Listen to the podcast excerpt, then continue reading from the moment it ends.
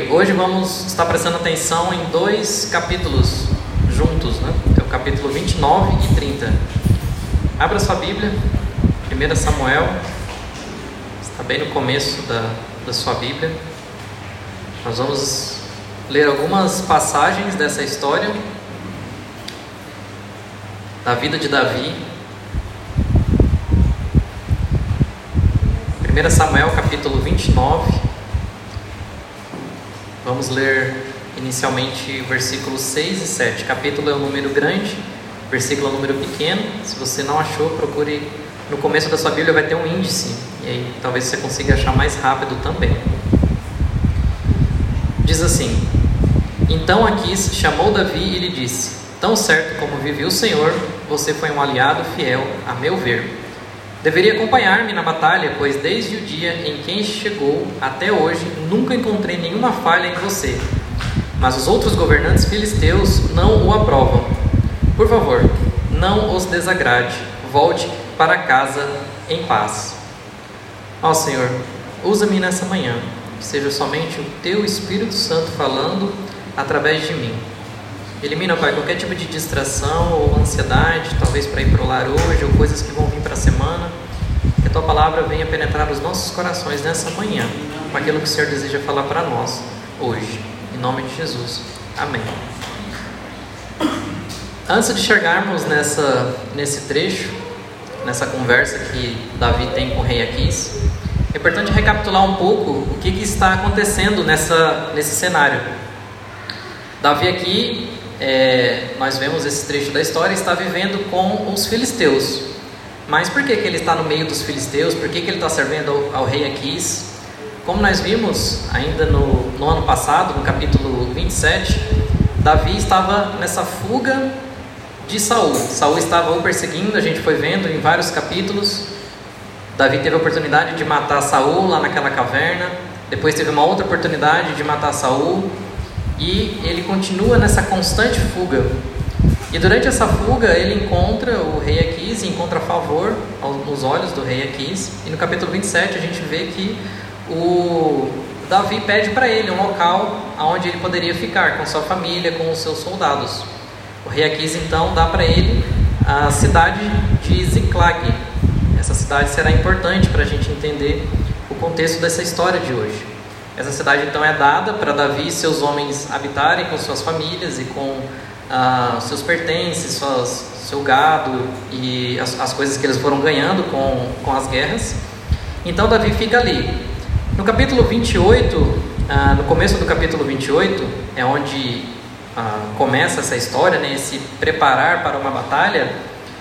A gente vê, se você voltar um pouco mais, logo no começo, temos naqueles dias, 28, versículo 1 os filisteus reuniram suas tropas para outra guerra contra Israel.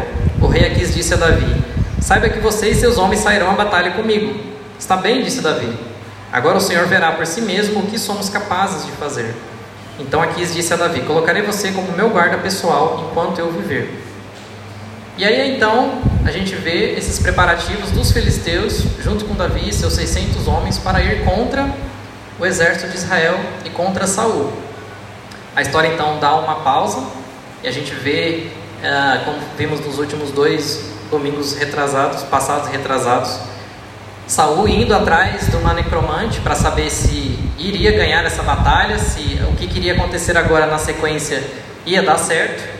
Então, no capítulo 29, a gente volta um pouco o tempo aonde os filisteus estão acampados numa cidade um pouco mais longe. No 28 já está tão perto que Saul consegue ver, mas agora no 29 a gente já é transportado algum, algum tempo atrás, talvez alguns dias antes, até chegada do exército dos filisteus, para perto do exército de Saul. E aí a gente vê a história que vamos, vamos explorar hoje. E alguns princípios importantes que a gente vê na vida de Davi, como que ele ah, se comportou em algumas situações.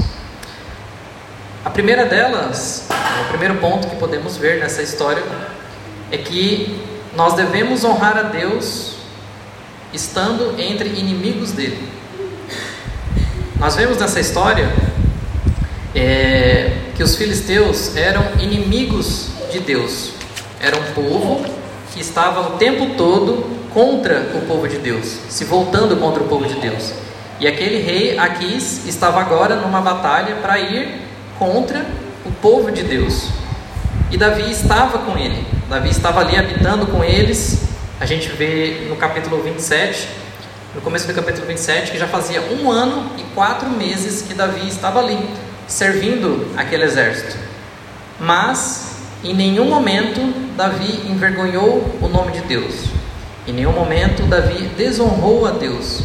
Em nenhum momento, ele fez alguma coisa ou algum testemunho que pudesse trazer vergonha ao nome do Senhor. Vejamos no capítulo 29, no verso de 6 a 10 que a gente leu no começo, a gente vê da boca de Aquis um tremendo testemunho sobre quem é Davi. O rei Aquis disse: Tão certo como vive o Senhor, você é um aliado fiel. A meu ver, deveria me acompanhar nessa batalha, pois desde o dia que chegou, nunca encontrei nenhuma falha em você. Mas os outros governantes filisteus não o aprovam. Por favor, não o desagrade volte para casa e fique em paz. E Davi fica um pouco indignado. Ué, mas se o meu testemunho assim é tão bom, se eu nunca fiz nada que pode ser desagradado, por que, que eu não posso lutar? E o rei aqui diz: o que o Davi fala, o que fiz para merecer esse tratamento? O que o Senhor viu de errado em mim desde que comecei a servi-lo? Por que eu não posso lutar contra os inimigos do meu Senhor, o rei? Davi está tentando entender: será que eu fiz alguma coisa que foi ruim que não foi com, com, excelência, que não foi com qualidade? Será que eu fiz alguma coisa que desagradou o rei ou que desagradou o Senhor? Mas o rei Aquis fala, no versículo 9: Para mim você é tão leal quanto um anjo de Deus. Mas os comandantes filisteus não querem que você os acompanhe nessa batalha. Agora levante-se bem cedo e vá embora com os seus homens, assim que o dia clarear. Meus irmãos, quão diferente é esse tipo de testemunho que temos visto em cristãos nos ambientes onde eles estão. Eu creio que você deve conhecer, com certeza, alguns, um, pelo menos um ou alguns cristãos que dão um péssimo testemunho aonde estão. Desonram o nome de Deus, envergonham o nome de Deus, querem puxar o tapete do colega, fazem as coisas com desleixo, com pouca qualidade, fala mal do outro, fala mal do chefe, o quanto que os cristãos hoje estão tão diferentes desse tipo de atitude. Como que o mundo tem nos visto? Como que as pessoas ímpias, as pessoas que não conhecem a Deus, têm nos enxergado? Será que se a gente fosse retirado do ambiente onde a gente está atuando hoje, seja na escola, no trabalho, nas pessoas que estão ao nosso redor, pessoas que passam por nós, o porteiro do, do prédio, Será que se a gente fosse retirar desses ambientes, que tipo de testemunha a gente deixaria para trás? Será que as pessoas listariam algum caráter de Cristo? Algum detalhe, alguma semelhança com Jesus? Em alguma coisa que viu na sua vida? Será que o testemunho seria de algo que ela viu em você, algo que você fez, algo que você falou, que reflete que Cristo realmente habita em você, que Cristo realmente tem habitado em nós e tem transformado o nosso caráter, tem transformado quem nós somos. Aqui a gente vê esse grande testemunho de Davi, honrando a Deus, honrando o nome de Deus, mesmo vivendo em um ambiente completamente hostil ao Senhor, em um ambiente onde pessoas odeiam o povo de Deus, odeiam a Deus, a tal ponto que eles estão prestes a ir uma guerra contra o povo de Israel, com desejo, com vontade no coração de eliminar os da face da terra? Será que a gente, num ambiente tão hostil como esse, consegue dar um testemunho, como, como Davi está dando aqui, de honrando o nome do Senhor, fazendo tudo com, com qualidade, fazendo tudo com excelência? Não importa onde nós somos colocados, não importa o ambiente aonde Deus tem nos colocado, coisas que devemos fazer, tudo que é nos apresentado na nossa frente, nós devemos trazer glória ao nome de Deus, trazer honra ao nome dele. Cristo já disse como devemos viver, a gente não deve buscar isso em outra coisa, em outra fonte. Livros são bons, nos dão boas perspectivas de como devemos viver, mas Cristo já nos disse De que maneira nós honramos o Pai? O Sermão do Monte é um resumo de quem é o cristão. É um resumo de como o cristão deve agir nesse mundo. Então não tem algo além que deve ser escrito ou falado. Cristo já deixou. Então, nesse capítulo 29, Davi agora volta para casa. Temos agora 600 homens voltando para sua casa em Ziklag, como tinha mencionado antes. E na perspectiva deles, na cabeça deles, estão as suas esposas, seus filhos, o conforto do seu lar, aquela comida favorita ali esperando. Mas, como vemos agora no capítulo 30, e é onde vamos passar um pouco de tempo agora explorando esse capítulo 30. Atende comigo para o que, que eles se deparam ao chegar de volta em suas casas. Três dias depois, quando Davi e seus homens chegaram à cidade de Ziklag, viram que os amalequitas haviam invadido o Negueb e atacado Ziklag. Tinham destruído e queimado a cidade. Não mataram ninguém, mas tomaram como prisioneiros as mulheres, as crianças e os demais, e foram embora. Que cenário de destruição! Eles chegam lá, não tem mais nada, não tem mais casa, não tem mais o seu gado, talvez as suas plantações, as suas famílias, filhos foram todo mundo tomado. Toda aquela ansiedade de voltar para casa, agora não existe mais casa, não existe mais lar. Os amalequitas haviam tomados, tomado tudo que eles possuíam, tudo que eles tinham. E esses 600 homens ficaram com muita raiva, com muita ira de tudo. E queriam alguém para descontar essa raiva. E a gente vê na sequência, no capítulo 3, quando Davi e seus homens viram a cidade queimada, se deram conta de que havia acontecido, com as suas mulheres, seus filhos, suas filhas, lamentaram e choraram em alta voz, até não aguentar mais. A gente vê que as esposas de Davi também foram tomadas. Davi ficou muito aflito, pois os homens estavam amargurados por terem perdido seus filhos e suas filhas e começaram a falar em apedrejá-lo. Era tanta raiva de todos aqueles homens por tudo que tinha acontecido que eles estavam colocando Davi como culpado. Então agora toda a situação ficou uma situação completamente adversa. Davi pensou que agora ele ia ter um pouco de descanso, um pouco de paz, os seus homens iam encontrar um pouco de descanso. Mas, como vemos, Davi honra a Deus em situações adversas. E assim também devemos honrar a Deus em situações adversas. De que maneira? No final do verso 6 a gente vê: Mas Davi encontrou forças no Senhor, seu Deus. Aqui Davi poderia talvez ter chutado o pau da barraca e tomado a decisão: Gente, acabou tudo, perdemos tudo, vamos atrás desses Amalequitas. Ou, ao ter visto que todos os soldados estavam contra ele, ter fugido. Como ele estava vendo Saul sempre fugindo, Saul indo atrás dele, então, talvez essa era a hora de desistir de tudo, por conta que a situação estava completamente adversa e desfavorável. Ele não tinha mais família, não tinha mais ninguém por perto, todos os seus soldados agora estavam com ah, pedras nas mãos para matá-lo, mas Davi honra a Deus em situações que são completamente contrárias, ou que pode nos apontar a, a, a fazer coisas que, se não pararmos para prestar atenção no Senhor, coisa boa não acontece. E aí nós vemos no versículo 7. Então disse o sacerdote, então disse ao sacerdote Abiatar: Traga o colete sacerdotal. E Abiatar, filho de Amaleque, o trouxe. Davi perguntou ao Senhor: Devo perseguir esse bando de saqueadores? Conseguirei apanhá-los? E o Senhor respondeu: Sim, vá atrás deles. Certamente conseguirá recuperar tudo que foi tomado de vocês. Meus irmãos, Muitas vezes acontecem situações em nossas vidas que a primeira reação que vem é aquilo que passa na nossa cabeça, ou que vem no nosso coração no primeiro momento. É um diagnóstico contrário dos médicos, é a perda de um emprego, é alguma intriga que aconteceu no lar, alguma situação quando sai dos planos, sai dos eixos, sai dos trilhos. A primeira reação será: nossa, será que não é de tomar uma decisão precipitada? mas é uma reação descabeçada. Aqui nós vemos Davi tomando uma decisão que talvez a gente pense, ué, mas não era óbvio? Por que, que ele parou para perguntar a Deus se devia ir atrás? Não era óbvio? Mas não, Davi honra a Deus e dá testemunho para todos os seus soldados de que, em primeiro lugar, ele encontrou forças no Senhor, Ele tinha empatia com o povo, chorou até não aguentarem mais, mas teve um determinado momento que ele parou, encontrou forças no Senhor, ao Deus soberano que controla todas as situações. Ele encontrou refúgio no Senhor e se pôs diante de Deus, perguntando o que, que deveria fazer. Como essa também não deveria ser a nossa atitude? Buscar a presença do Senhor, buscar a direção do Senhor.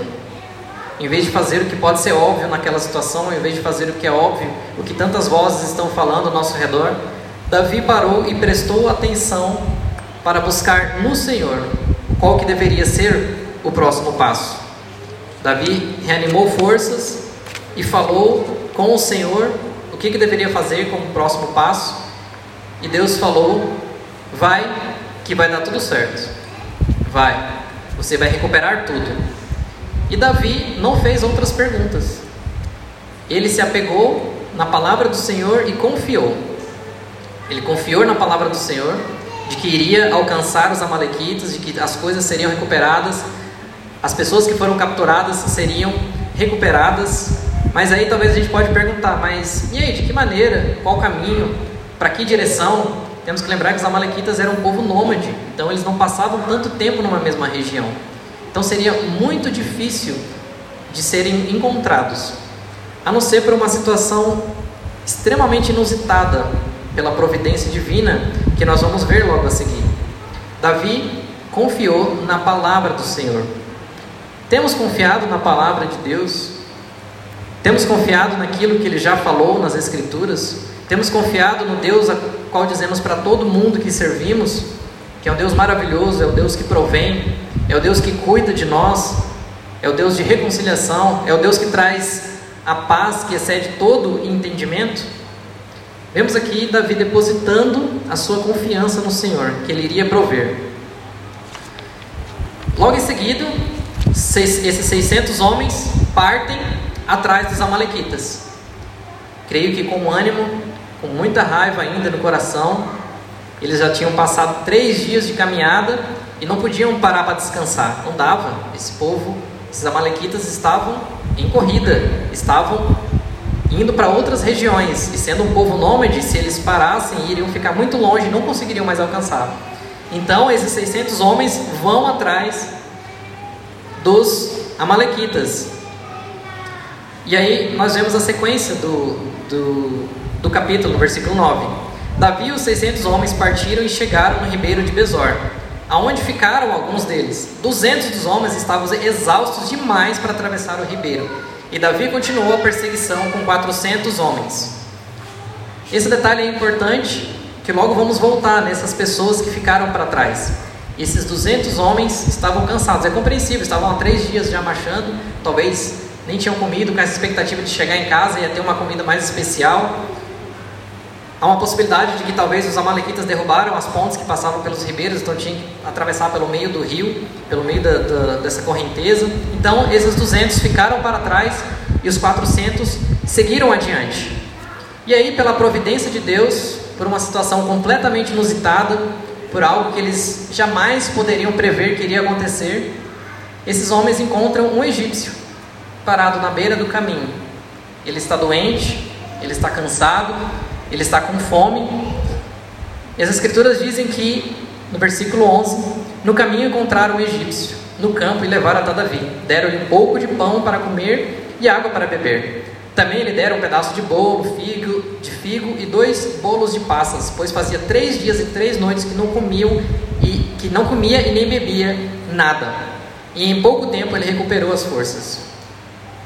De repente, nessa jornada atrás dos Amalequitas, eles encontram esse rapaz, que aparentemente é só mais alguém que eles estão parando para ajudar.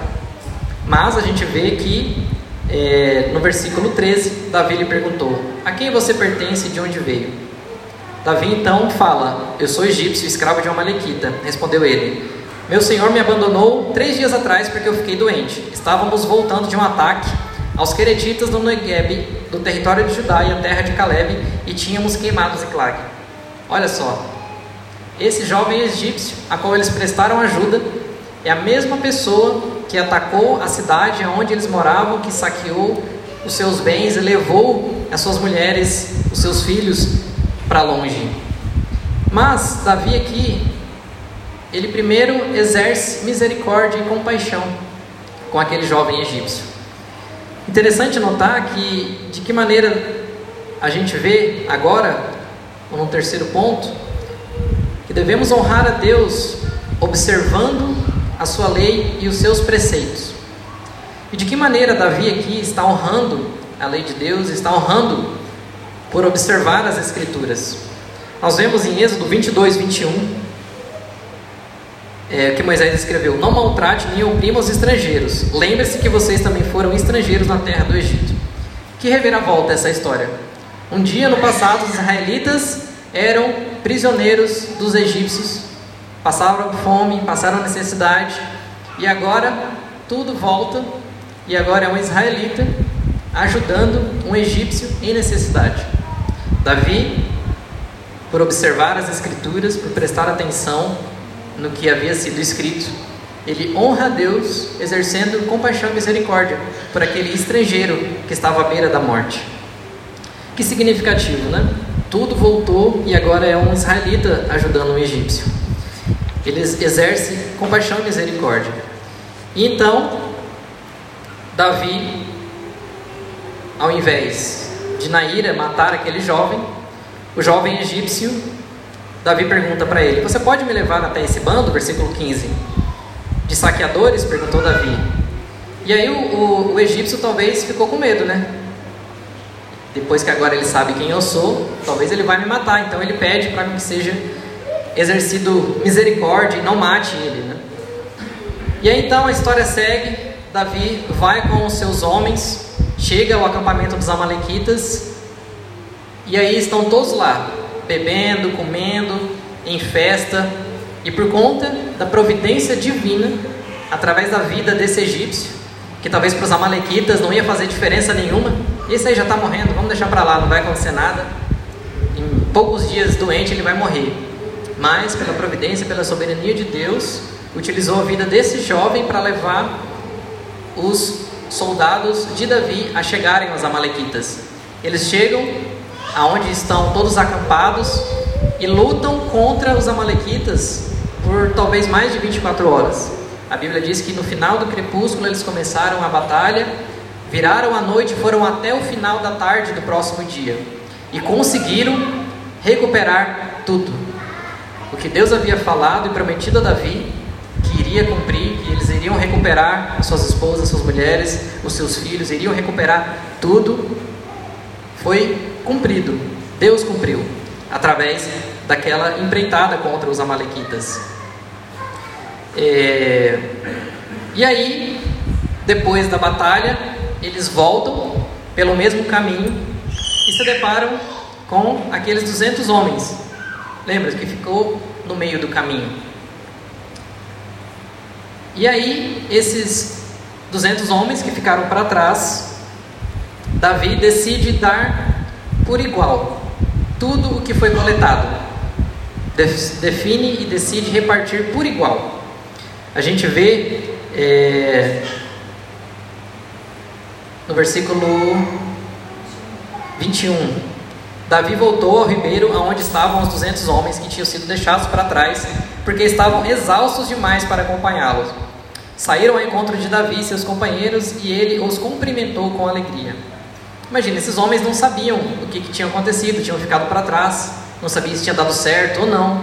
E agora, vendo todo mundo voltando com esposas, filhos, o gado e mais tudo que os Amalequitas tinham tomado das outras batalhas, das outras guerras que eles fizeram contra a terra dos filisteus, contra a terra de, de Judá, eles ficam felizes de que agora esse exército tinha voltado com coisas. Mas há alguns no meio deles, que a gente vê na sequência, que dizem: Contudo, verso 22: Entre os que tinham acompanhado Davi, havia alguns homens perversos que disseram: Como eles não foram conosco, não devem receber nada dos despojos que recuperamos. Devolvam as esposas e os filhos deles e mandem todos embora. Imagina, haviam gente, haviam soldados no meio daqueles que falavam assim: eles não foram, não merecem, não lutaram, não merecem ganhar nada. No máximo, devolva só as esposas e os filhos e manda esse povo embora. Eles estavam cansados, ficaram para trás, culpa é deles, problema é deles. Mas Davi atribui a sua vitória, atribui tudo que eles conquistaram a Deus. Davi honra o Senhor ao lembrar de um acontecimento de que no passado os amalequistas fizeram a mesma coisa que esses soldados estão querendo fazer. Em Deuteronômio 25, do 17 ao 19, a gente lê: Lembra-te do que fizeste os amalequitas no caminho quando saísse do Egito, como teve a ousadia de atacar no caminho quando vocês estavam cansados e exaustos, exaustos matando os que ficaram para trás de ti, sem temer a Deus.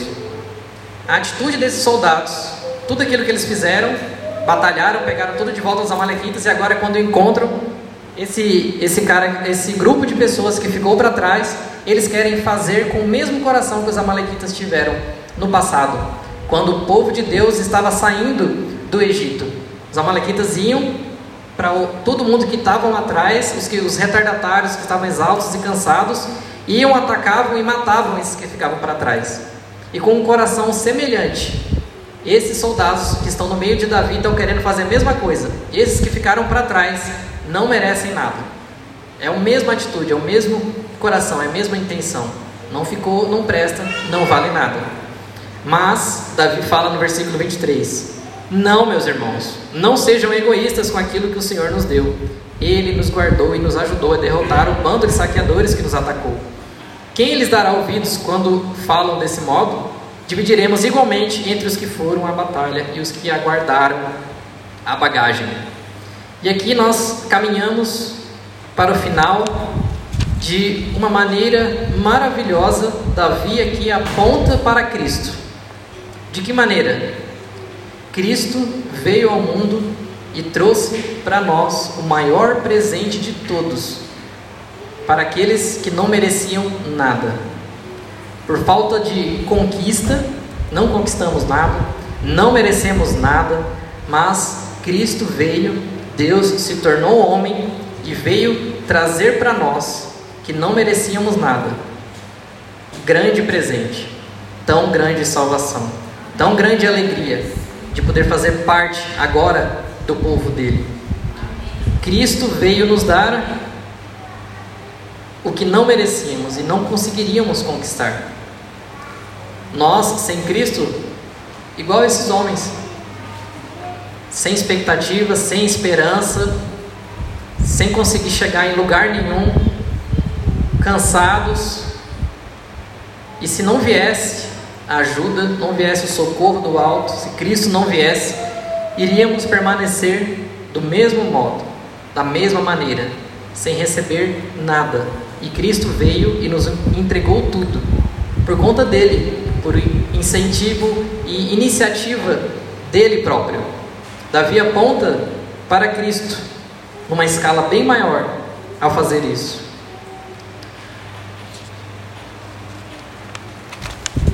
Aqui, após esse tempo, dessa jornada que eles passaram, agora quatro dias, Davi reconhece que tudo que eles conquistaram, tudo que eles conseguiram, foi porque Deus proveu, foi Deus que retribuiu tudo aquilo, e Davi então retribui essa generosidade, já caminhando para o final do versículo 30. Tudo que ele recebeu foi uma quantidade muito grande, porque os amalequitas não tinham pego só as coisas de Ziklag, eles já estavam em várias outras jornadas, pegando de outras cidades, de outros locais. E Davi não toma tudo para si. De maneira generosa, ele distribui para 12 outras cidades, 12 outras tribos e também para um, grupo outro de, é, de pessoas, como vemos no, no 31, e todos os outros lugares por onde Davi e seus homens haviam passado, no 27. Os presentes foram enviados ao povo, à lista, um, um grupo de povo. E Davi fala no 26: Eis um presente para vocês, tirado dos inimigos do Senhor. Davi exerce generosidade. Então, meus irmãos, o que está na palavra de Deus, o que Deus já deixou escrito para nós fazer, Davi aqui, quando pegou os despojos, ele não parou para orar de novo. E aí? O que, que eu faço? ele fez o que já estava previsto nas Escrituras: dar, deu com alegria, distribuiu com generosidade. Davi aqui, ele não perguntou se os 200 que ficaram para trás mereciam ou não receber. Davi, por observar as Escrituras, por prestar atenção no que Deus já havia falado, ele fez que era correto, reconheceu que tudo que eles conquistaram não foi por esforço próprio. Então, os que ficaram para trás também deveriam receber, porque foi dado por Deus. Devemos honrar a Deus observando as Escrituras. Há certas situações que precisamos buscar ao Senhor direção, precisamos buscar ao Senhor para saber o que, que devemos fazer, mas o que Deus já deixou escrito para nós na Sua palavra, não vai ter outra forma, não vai ter uma revelação mais especial, ou um profeta, ou um livro diferente que você vai ler. O que já está nas Escrituras de que, como devemos agir, o que devemos fazer com as nossas finanças, no nosso trabalho, como tratamos o nosso próximo, como nós tratamos as nossas esposas, os maridos, educação dos filhos, como nós devemos nos comportar e viver nesse mundo, honrando a Deus, observando a Sua palavra, já está aqui. Não precisa de algo diferente, algo especial. O que precisamos fazer é observar a Deus e o que Ele já deixou para nós escrito. E aí nós vemos que alguém honrou de maneira perfeita a Deus. Esses três pontos que eu mencionei. Nós vemos que Jesus, ele honrou a Deus, servindo em meio aos inimigos de Deus. Jesus estava entre nós, como diz em Romanos 5,10. Éramos inimigos de Deus, reconciliado com Ele na cruz. Jesus veio e de maneira perfeita, sem pecado, sem errar, habitou e viveu entre os inimigos de Deus, honrando ao seu Pai. Nós vemos também que Jesus honrou a Deus em situações adversas, tendo a maior adversidade, a maior contrariedade de todas, honrando a Deus com a morte de cruz. Tendo Cristo, enquanto era crucificado, ele se manteve na cruz, honrando a Deus. Na sua situação, no seu momento de maior adversidade, que ele já poderia ter vivido, ele honrou a Deus e o seu plano. Terceiro, a gente vê que Jesus honrou a Deus cumprindo a lei. Mateus 5,17 fala que Jesus veio para cumprir toda a lei. 2 Coríntios 5,21 Paulo comenta que em Cristo não havia pecado nenhum. Cristo veio e de maneira perfeita ele cumpriu toda a lei, observou toda a lei e sem pecado. E temos ele como nosso exemplo. Davi falhou diversas vezes na sua jornada. Nós vamos falhar em honrar a Deus aonde nós estamos. Nós, por nossa força própria, não vamos conseguir por nossa força própria, não vamos conseguir prestar atenção em detalhes que já estão claros nas Escrituras e vamos falhar nas mesmas, nas mesmas coisas. Mas quando levantamos nossos olhos, olhamos para aquele que foi para o Gólgota, morreu na cruz e serviu como exemplo, podemos, porque ele pôde, através dele, através do Espírito Santo que nos transforma, nós podemos não porque há alguma força em nós que somos capazes disso, mas somos capazes porque Cristo venceu. Jesus honrou a Deus em todos os seus passos e somos chamados a imitá-lo em todos os passos. Ele é o nosso modelo. Nossos princípios devem refletir os princípios do alto. Devemos refletir a imagem de Cristo, aonde passamos, aonde estamos. Vamos orar, meus irmãos. Ó Senhor, quem somos nós, ó Pai? Quem somos nós diante de Ti? Que nos escolheu e nos trouxe o melhor e maior presente de toda a história do universo da criação. O Senhor nos deu a salvação.